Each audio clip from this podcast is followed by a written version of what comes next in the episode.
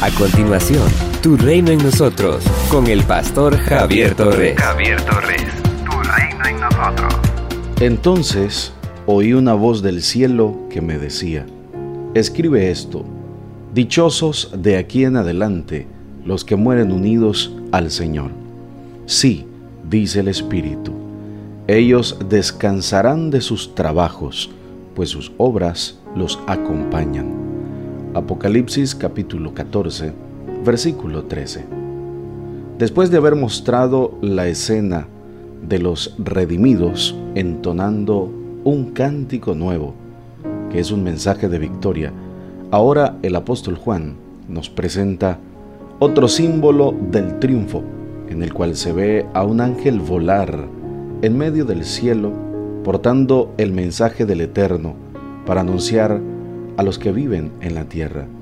Es el mensaje de las buenas noticias de la victoria del Señor. Esa victoria que libera y que da esperanza a quienes lo reciben. Luego del anuncio, nos invita a todos a rendirle adoración a Dios, quien hizo el cielo y la tierra, el mar y los manantiales, porque ha llegado la hora en que llevará a cabo el juicio. Este será un momento de júbilo para aquellos que creyeron en Jesús y lo recibieron como el Mesías. Sin embargo, para quienes rechazaron el mensaje eterno, ese día será un día de vergüenza, de temor y de castigo.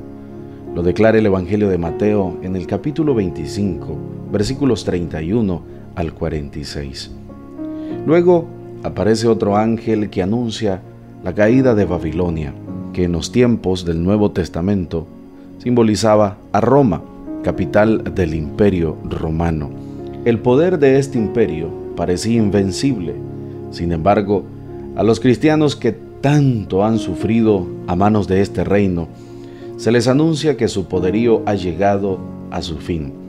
Como ese poder exigió la adoración de sus súbditos, los cristianos sufrieron persecución y muerte pues nunca estuvieron dispuestos a reconocer al emperador romano como su señor.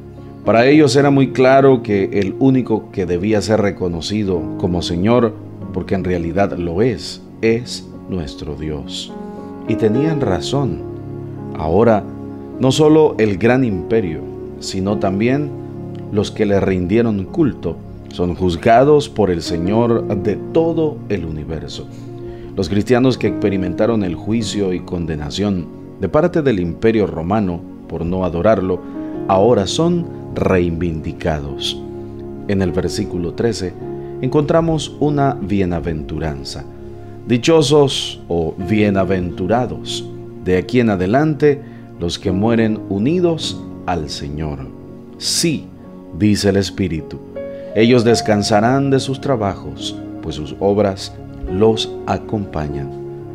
La muerte para quienes han depositado su vida en el Señor no es desgracia ni derrota, sino todo lo contrario.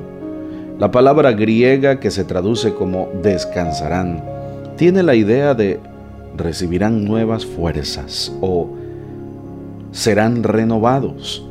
Morir en el Señor es una dicha, es una victoria, porque la fe en Él no nos sirve solo para esta vida terrenal, sino es válida para seguir viviendo con Él después de experimentar la muerte física. Primera los Corintios capítulo 15, versículo 19. La muerte del cristiano jamás puede ser vista como una desgracia o una derrota. Al contrario, es una bienaventuranza que nos permite la dicha de estar cara a cara con nuestro Señor y recibir una nueva vida, una vida libre de pecado y libre de dolor. Por ende, muertos dichosos, bienaventurados y victoriosos. Somos una iglesia llamada a establecer el reino de Jesucristo en Nicaragua. Nuestra misión es predicar las buenas nuevas de salvación a toda persona, evangelizando discipulando y enviando para que sirva en el reino de Jesucristo. IRSA, transformando vidas. Con 13 años de servicio continuo, diplomado, estudios en psicología, maestría en teología, el pastor Javier Torres comparte el mensaje de salvación a través de diferentes medios, redes sociales, nuestro canal de YouTube y en Iglesia Irsat en Managua, ubicada de Gasolinera 1 La Subasta, dos cuadras al norte, mano izquierda. Si deseas esta reflexión diaria en tu celular, escríbenos al 8588 8888. Este contenido edificará tu vida. Esto es Tu Reino en Nosotros.